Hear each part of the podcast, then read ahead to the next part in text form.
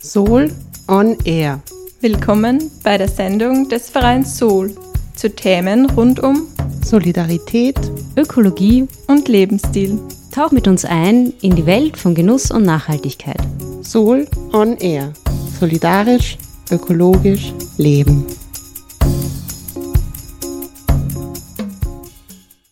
Herzlich willkommen bei der 30. Sendung Soul on Air im Freien Radio Freistadt. Diese Sendung wird vom Verein Soul Menschen für Solidarität, Ökologie und Lebensstil gestaltet. Heute am Mikrofon sind Barbara Hutterer, Tina Wirnsberger und ich, Kim Eigner. Und für alle, die zum ersten Mal diese Sendung hören, wir beschäftigen uns mit Themen rund um einen solidarischen und ökologischen Lebensstil und gesellschaftlichen Wandel. Das Thema der heutigen Sendung ist das Recht auf Nahrung Dafür haben wir für euch ein Interview vorbereitet mit Lisa Schrammel von FIAN, der Menschenrechtsorganisation für das Recht auf Nahrung. Und ja, das Thema ist natürlich für Sol auch besonders wichtig, weil Sol steht ja für Solidarität und Ökologie und auch dafür, die beiden zusammenzudenken. Und was auf unseren Tellern landet, hat natürlich Auswirkungen sowohl auf die Umwelt als auch auf die Menschen überall auf der Welt.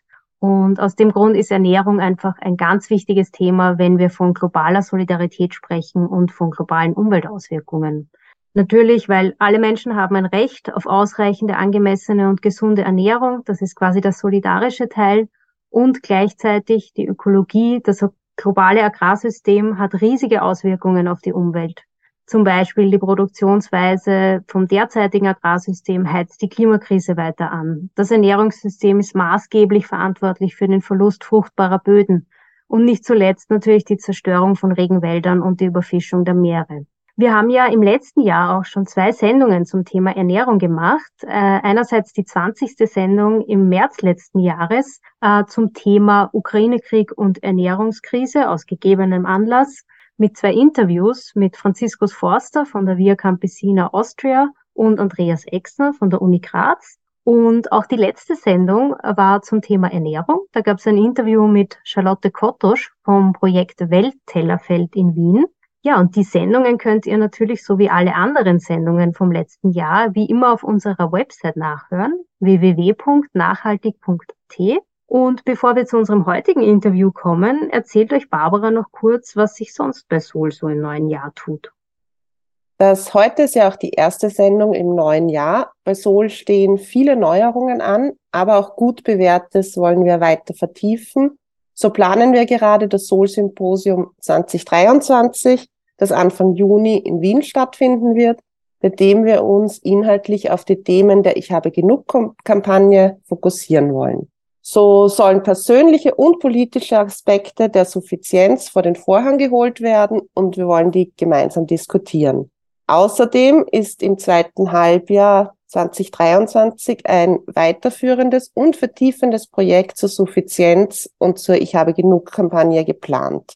Natürlich wird auch der Ich habe genug Fernkurs in neu überarbeiteter Form weiter angeboten. Die 32. Klasse hat jetzt gerade begonnen und für Schnellentschlossene gibt es noch die Möglichkeit, in diese Klasse einzusteigen. Weitere Klassen sind aber über das ganze Jahr 2023 geplant. Außerdem gibt es auch eine Neuerung im Soul-Team. So geht Kim, die ja seit Beginn an von Soul on Air dabei ist und schon fast seit sechs Jahren das Soul-Team unterstützt, in Karenz. Dafür wünschen wir dir alles Gute, liebe Kim. Weil Kim aber ein so wesentlicher Teil des Teams war, freut es mich umso mehr, dass wir jetzt mit Tina eine so engagierte Person zur Unterstützung gefunden haben. Herzlich willkommen, Tina. Ja, danke schön, Barbara. Ich freue mich auch total mit dabei zu sein ähm, und ab Februar jetzt von Kim zu übernehmen. Wir stecken gerade mitten in der Übergabe und da habe ich schon einen sehr guten Einblick bekommen in die vielfältigen Tätigkeiten, mit denen du, Kim, bei Sol in den letzten sechs Jahren aktiv gewesen bist. Aber Kim, vielleicht magst du ja für unsere Zuhörerinnen noch einmal eine kleine Rückschau halten. Ja, danke, liebe Tina. Mache ich gerne. Ja, ich war jetzt eben in den letzten fast sechs Jahren, wie du sagst, bei Sol in sehr vielen Bereichen tätig, äh, vor allem aber auch in der Projektarbeit. Und ja, wir haben da besonders spannend äh, immer wieder neue Formate entwickelt und dann umgesetzt, wie zum Beispiel, das war eines der ersten, glaube ich, die Workshop-Reihe Wir haben genug. Das war speziell für Gemeinden. Oder jetzt in den letzten zwei Jahren die SDG-Projektschmieden und im letzten Jahr auch die lebende Bibliothek zum ersten Mal. Ja, das war wirklich was, was mir besonders Spaß gemacht hat, äh, immer wieder so neue Ideen zu entwickeln und dann sie auch wirklich äh, umzusetzen und auch zu sehen, wie die Menschen, die dann kommen zu diesen Workshops oder Formaten und als Teilnehmerinnen das dann mit Leben füllen, äh, ja, wie man da auch wirklich eine Wirkung erzielt und wie Diskussionen entstehen und Aha-Momente und schöner Austausch. Also das war wirklich ein ganz schöne, schöner Teil meiner Arbeit. Und genau, ich habe auch die Soul-Workshops gehalten zu nachhaltigen Konsum und zu Ich habe genug. Auch das wirst du, liebe Tina, ab jetzt machen. Äh, auch eine sehr schöne Sache, weil einfach jede Gruppe anders ist. Und äh, ich habe in jedem Workshop von den Teilnehmerinnen sehr viel dazugelernt. Das war auch immer ein gegenseitiges ja, Lernen und Kennenlernen.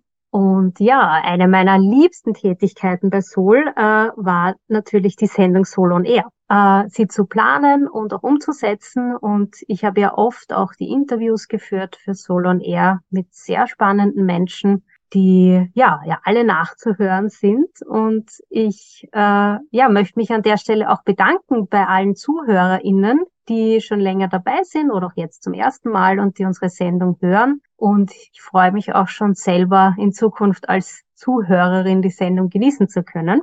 Ja, und äh, apropos Interview, Tina, du hast das ja schon quasi von mir übernommen und die Tina hat euch heute ein Interview mitgebracht zum heutigen Sendungsthema. Bin schon gespannt. Viel Spaß dabei. Mein Name ist Tina Wirnsberger. Ich bin jetzt seit Jänner neue Mitarbeiterin bei Sol und ich arbeite auch bei FIAN Österreich, der Menschenrechtsorganisation für das Recht auf Nahrung, bin da zuständig für Frauen, Klima und kleinbäuerliche Rechte. Und es freut mich deshalb ganz besonders, dass ich Sol und FIAN auch heute hier jetzt verbinden kann. Äh, ich habe nämlich die Lisa von FIAN da und werde mit ihr jetzt in einem Interview ein bisschen über die Arbeit von Fian und über Lisas Motivation für ihr Engagement sprechen. Hallo Lisa, schön, dass du da bist. Hallo Tina, danke für die Einladung. Magst du uns ein bisschen was über dich und über die Arbeit von Fian erzählen? Was macht Fian eigentlich? Ja, sehr gerne. Also mein Name ist Lisa Schrammel. Ich bin im Vorstand von Fian und das jetzt auch schon ein paar Jahre, ich glaube zwei oder drei Jahre. Äh, ich habe einen rechtlichen Background und war Praktikantin in meiner Studienzeit bei FIAN und habe dort hineingeschnuppert in die Menschenrechtsarbeit und das hat mich sehr begeistert und somit habe ich auch über mein Studium hinaus dieses ehrenamtliche Engagement weitergeführt. Ähm, ja, also was oder wer ist jetzt FIAN? FIAN ist eine internationale Menschenrechtsorganisation für das Recht auf Nahrung. Ähm, die Sektion in Österreich von FIAN wurde vor 30 Jahren gegründet und ist Teil eines globalen Netzwerkes von mehreren FIAN-Sektionen, aber auch von anderen Organisationen, die in diesem Bereich tätig sind und das weltweit aktiv. FIAN setzt sich ein für eine Welt, in der alle frei von Hunger leben können und sich selbstständig, angemessen, gesund ernähren können und somit auch in Würde leben können. Der Fokus der Arbeit von FIAN ähm, liegt auf das Aufzeigen von Menschenrechtsverletzungen beziehungsweise die Unterstützung von Betroffenen, vor allem im globalen Süden. Äh, da begleitet FIAN einige Fälle im globalen Süden, wo ja auch du unter anderem daran arbeitest, Tina, äh, wo es vor allem darum geht, auf Menschenrechtsverletzungen aufmerksam zu machen und die Betroffenen auch bei ihrer Rechtsdurchsetzung zu unterstützen. Ähm, FIAN arbeitet aber auch im europäischen und im österreichischen Kontext. Hier ist vor allem Lobby- und Bildungsarbeit wichtig, da wir darauf aufmerksam machen wollen, welche Auswirkungen Politiken in Europa beziehungsweise in Österreich auf das Ernährungssystem und somit auch auf Menschenrechte, vor allem im globalen Süden, haben können ähm, und hier eine Verbindung herstellen möchten und aber auch vor allem im österreichischen Kontext ähm, auf die Stärkung der sozialen Rechte hinarbeiten. Jetzt gerade vor allem im in der aktuellen Situation mit, der, mit dem Ukraine-Krieg, der Teuerung, der Klimakrise wird auch das immer wichtiger und steht auch im Fokus der Arbeit von FIAN. Du hast gerade eben soziale Rechte erwähnt. Äh, was kann man sich darunter denn vorstellen? Hier geht es vor allem darum, dass man Menschenrechte in politische und zivile Menschenrechte einteilen kann, aber auch in soziale und kulturelle Menschenrechte, wo auch das Recht auf Nahrung dazugehört. Ähm, ein klassisches politisches Menschenrecht wäre die Meinungsfreiheit zum Beispiel. Ähm, hier ist Österreich sehr gut in der Umsetzung. Also wir haben ja sehr viele Grundrechte verankert, auch in der Verfassung, ähm, die auf, also die die Umsetzung politischer Rechte bedeuten. Meinungsfreiheit, Versammlungsfreiheit und so weiter. Was wir jetzt aber zum Beispiel in Österreich in der Verfassung nicht verankert haben, sind soziale und kulturelle Menschenrechte. Hier hat sich zwar Österreich auf einer anderen Ebene in einem UNO-Vertrag dazu verpflichtet, diese einzuhalten, aber nicht in der Verfassung verankert. Und ein soziales Menschenrecht wäre eben zum Beispiel das Recht auf Nahrung oder auch das Recht auf Wohnen und das Recht auf Gesundheit. Wenn ein Recht auf soziale Sicherheit in der Verfassung verankert wäre, dann wäre auch jede Mindestsicherung, jedes Arbeitslosengeld an diesem Recht zu messen und somit hätte man einen weiteren Hebel in der Hand, hier die Politik in die Pflicht zu nehmen. Das heißt, in Österreich setzt sich Vieren äh, besonders dafür ein, dass die sozialen Rechte umgesetzt und auch rechtlich verankert werden. Und du hast ja vorhin auch erwähnt, äh, ein Fokus der Arbeit liegt äh, im globalen Süden, ähm, beziehungsweise eben ist die Arbeit da auch weltweit da. Und du hast Hunger angesprochen. Es sind weltweit äh, derzeit rund 828 Millionen Menschen von Hunger betroffen. Woran liegt das? Gibt es nicht genug Nahrung auf der Welt? Ja, genau, eben nicht. Das ist so ein Narrativ, was oft ähm, benutzt wird, aber es gibt sehr wohl genug Nahrung auf der Welt, um alle Menschen ernähren zu können. Es ist sogar so, dass ein Drittel aller produzierten Lebensmittel, das sind 1,3 Milliarden Tonnen jährlich entlang der gesamten Wertschöpfungskette weggeworfen werden. Das heißt, ähm, dieser Mythos, man, man, muss nur mehr produzieren, um die ganze Welt ernähren zu können, lässt sich sehr leicht widerlegen. Und somit ist Hunger auch kein Schicksal, sondern wird gemacht. Uns als FIAN ist sehr wichtig, auf die strukturellen Ursachen von Hunger hinzuweisen und diese aufzuzeigen, da diese den Großteil ausmachen, warum es Hunger und Mangelernährung überhaupt gibt. Natürlich führen auch Naturkatastrophen oder bewaffnete Konflikte zu Hungerkrisen und zu Mangelernährung, aber vergleichsweise sind diese eher für einen geringeren Teil von hungernden Menschen verantwortlich. Vielmehr ist es so, dass Betroffenen von Hunger und Mangelernährung der Zugang zu den nötigen Ressourcen fehlt, zum Beispiel zu Land, zu Wasser oder zu Saatgut, aber auch zum Beispiel zu gerechten Löhnen und politischer Mitsprache. Das heißt, viele Leute werden strukturell ausgegrenzt, haben kein politisches Mitspracherecht. Und das bedeutet auch, dass die meisten äh, Personen dort hungern, wo Nahrungsmittel produziert werden. Und das ist auf dem Land. Denn vor allem Kleinbäuerinnen und Kleinbauern, Fischerinnen und Fischer oder Landarbeiter und Landarbeiterinnen haben kaum Möglichkeiten, auf die Politik Einfluss zu nehmen und werden so ausgegrenzt. Innerhalb dieses Personenkreises sind Frauen und Indigene dann besonders betroffen. Das heißt, Hunger resultiert vor allem aus politischen Entscheidungen, die sich gegen Hungernde richten und diese marginalisieren und diskriminieren. Eine dieser politischen Entscheidungen betrifft das derzeit vorherrschende globale Ernährungssystem, in dem vor allem Konzerne, nationale und transnationale Konzerne die gestaltenden Akteure sind dieses Ernährungssystem, das von Konzernen dominiert wird. Warum ist es so ein Problem und was hat das vor allem mit unserem Lebensstil zu tun? Ja, momentan ist es ja tatsächlich so, dass einige wenige Konzerne ähm, das globale Ernährungssystem kontrollieren. Das heißt, sie, sie kontrollieren den Welthandel mit Nahrungsmitteln, aber auch den Düngemittel- und den Saatgutmarkt. Und sogar bei der Verteilung ist es ja so, dass nur wenige Supermarktketten den Verkauf von Nahrung dominieren. Das ist nun vor allem darum problematisch, weil natürlich auch der Profit dann auch nur in den Händen einiger weniger landet, aber auch problematisch ist vor allem und vor allem derzeit ähm, im Zuge der Klimakrise, ähm, dass das Agribusiness vor allem auf großflächiger Produktion, auf ähm, dem Anbau von Monokulturen und teilweise auch von genetisch verändertem Saatgut basiert. Das heißt, all diese Anbauweisen haben auch natürlich massive Auswirkungen auf das Klima und auf die Umwelt, aber auch auf die Menschen, die rundherum leben und von diesem Land abhängig sind, um ihre eigene Ernährung zu sichern. Denn durch Bodendegradierung, Verminderung der Biodiversität, Verschmutzung von Wasser hat das auch direkte Auswirkungen ähm, auf den Anbau rundherum. Und teilweise kann es vielleicht sogar dazu kommen, dass Menschen vertrieben werden von ihrem eigenen Land oder dass Landgrabbing betrieben wird von größeren Konzernen. Wie gesagt, ähm, ist die industrielle Landwirtschaft ein zentraler Verursacher der Klimakrise. Leiden darunter tun ja vor allem auch Personen, die im globalen Süden leben und die auch auf Landwirtschaft angewiesen sind, um sich ernähren zu können.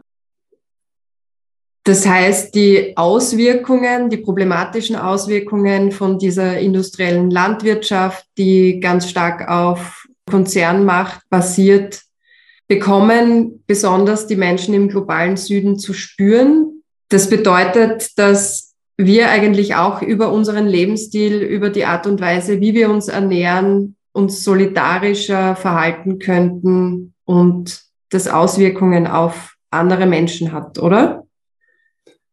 Ja, auf jeden Fall. In unserem globalisierten System hat mittlerweile fast alles Auswirkungen auf andere Menschen und auch auf andere Teile der Welt. Ähm, auch und vor allem unsere Ernährung. Ähm, das heißt, man kann natürlich hinterfragen, was kommt auf meinen eigenen Teller? Ähm, wo kommt das her? Gibt es vielleicht Wege, wie ich anders ähm, meine eigene Ernährung gestalten kann? Hier wäre natürlich am besten regional und saisonal einzukaufen, eventuell sogar direkt beim Bauern oder bei der Bäuerin oder auch auf andere Systeme wie den Supermarkt zurückzugreifen, wie zum Beispiel Food Coops oder alternative Supermärkte. Wir finden es auch wichtig, dass man sich nicht auf die Rolle als Konsument oder Konsumentin beschränkt. Gerade im Bereich der Menschenrechte hat man ein Instrument in der Hand, um die Politik, um die Staaten in die Pflicht zu nehmen und einzufordern, ähm, dass sie die Menschenrechte respektieren, schützen und gewährleisten, so wie sie sich auch verpflichtet haben dazu. Hier kann man auf jeden Fall die eigene politische Stimme nutzen, ähm, um Gesetze einzufordern, die unser Ernährungssystem solidarischer und nachhaltiger machen. Ein Beispiel wäre hier zum Beispiel ähm, das Lieferkettengesetz.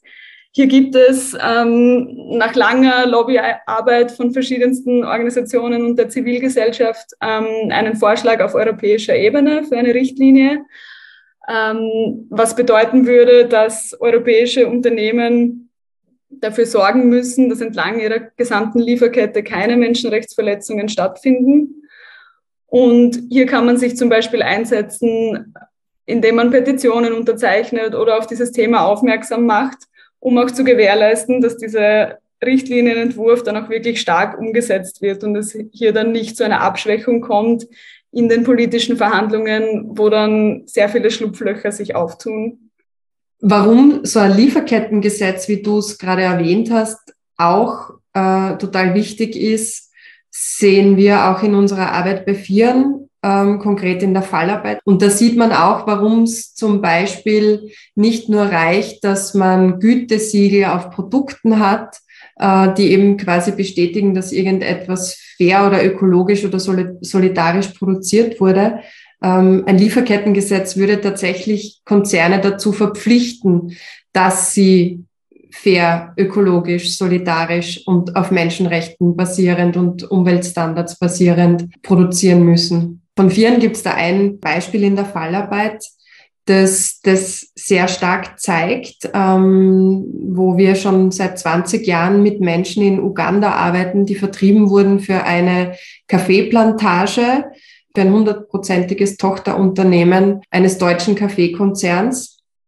Und die Menschen leiden bis heute unter den Folgen, also haben keinen Zugang mehr zu Land, der ja, wie du auch schon erwähnt hast, total wichtig ist, um das Recht auf Nahrung verwirklichen zu können. Sie haben keine Möglichkeit mehr auf Bildung, sind, leben in extremer Armut und der Konzern übernimmt seit 20 Jahren keine Verantwortung für diese Vertreibung und äh, weigert sich, ähm, Wiedergutmachung zu leisten. Und so ein Lieferkettengesetz hätte das zum Beispiel verhindern können. Oder es hätte den Menschen zumindest die Möglichkeit gegeben, ihr Recht einzuklagen und ähm, nicht 20 Jahre lang auf Entschädigung zu warten. Mhm. Neben dem Einsatz für zum Beispiel ein Lieferkettengesetz oder für andere politische Themen kann man sich natürlich auch bei Organisationen wie zum Beispiel FIAN engagieren. Wir freuen uns immer, ähm, wenn sich engagierte Personen ähm, bei uns melden. Oder zum Beispiel auch der Bewegung für Ernährungssouveränität in Österreich anschließen. Ernährungssouveränität, äh, was bedeutet das? Kannst du das vielleicht unseren Zuhörerinnen genauer erklären? Ja, gerne. Ähm, also wie gesagt, die Bewegung für Ernährungssouveränität ist auch in Österreich aktiv. Ähm, diese Bewegung heißt Nir Leni und ist auch offen für alle, die sich dort beteiligen möchten. Ähm, mehr Infos gibt es dazu auf ernährungssouveränität.at. Kleine Side-Info.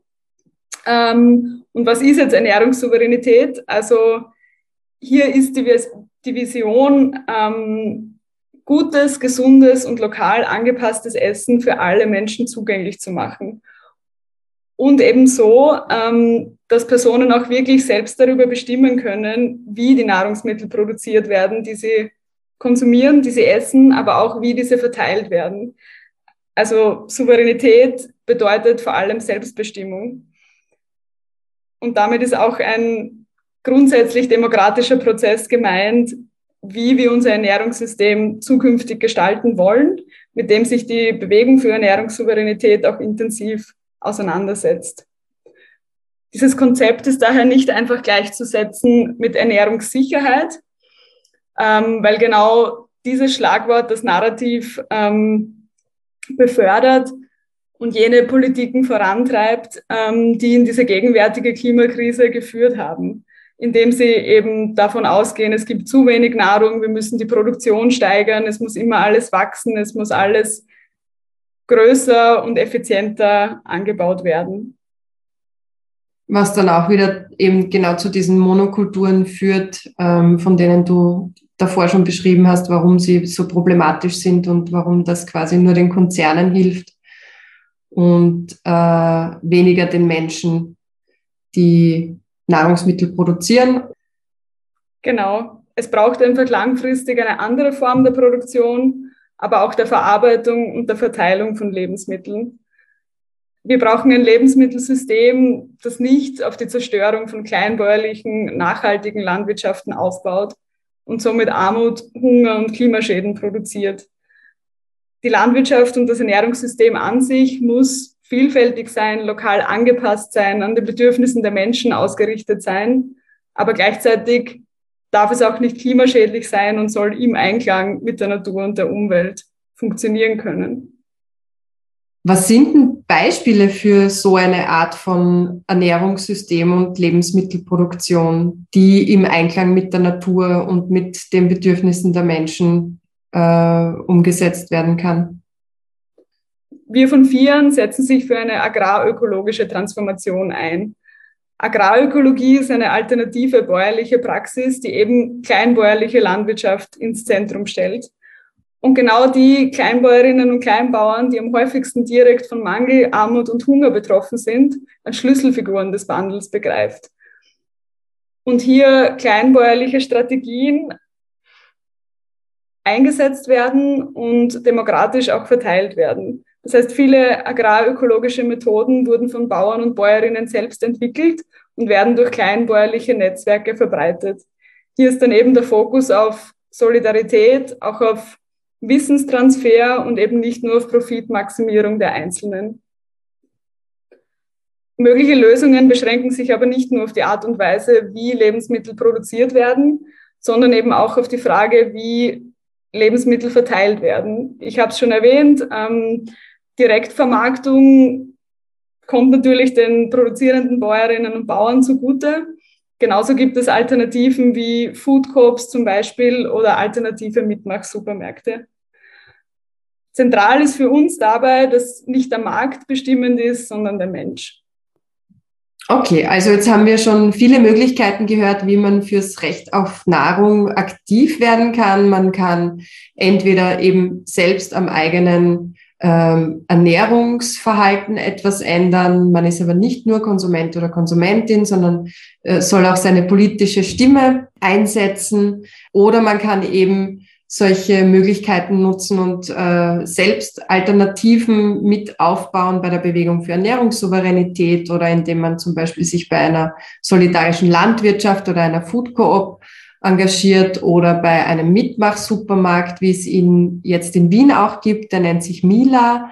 Ähm, es gibt also vielfältige Möglichkeiten oder man engagiert sich ähm, eben bei Organisationen, die da aktiv werden. Lisa, magst du uns vielleicht zum Abschluss noch erzählen, was dich motiviert hat, mit Vieren für das Recht auf Nahrung aktiv zu werden? Ja, sehr gerne. Ähm, für mich war einerseits ausschlaggebend, dass ich mir noch nie, Gott sei Dank, noch nie Gedanken machen habe müssen, dass zu wenig äh, Nahrung oder, oder zu wenig ausreichende Nahrung auf meinem Teller ist. Und natürlich möchte ich mich dafür einsetzen, dass es allen Menschen auf der Welt so geht. Und auf der anderen Seite merke ich, dass dieses Ernährungssystem, wie wir schon besprochen haben, nicht dem entspricht, wie ich gerne meine Nahrung ähm, konsumiere oder ich würde gerne selber mehr mitbestimmen, wie und wo Nahrung produziert wird, die auch ich esse. Und das sind für mich zwei Aspekte, die mich dazu motivieren, mich für das Recht auf Nahrung einzusetzen. Und ich habe auch einen rechtlichen Background. Also für mich ist das Instrument der Menschenrechte hier sehr passend, einfach weil man dadurch wirklich Staaten in die Pflicht nehmen kann, äh, dieses Recht auf Nahrung zu respektieren, zu schützen und zu gewährleisten. Man hat schon ein Instrument in der Hand. Ähm, Staaten haben sich aktiv dazu verpflichtet,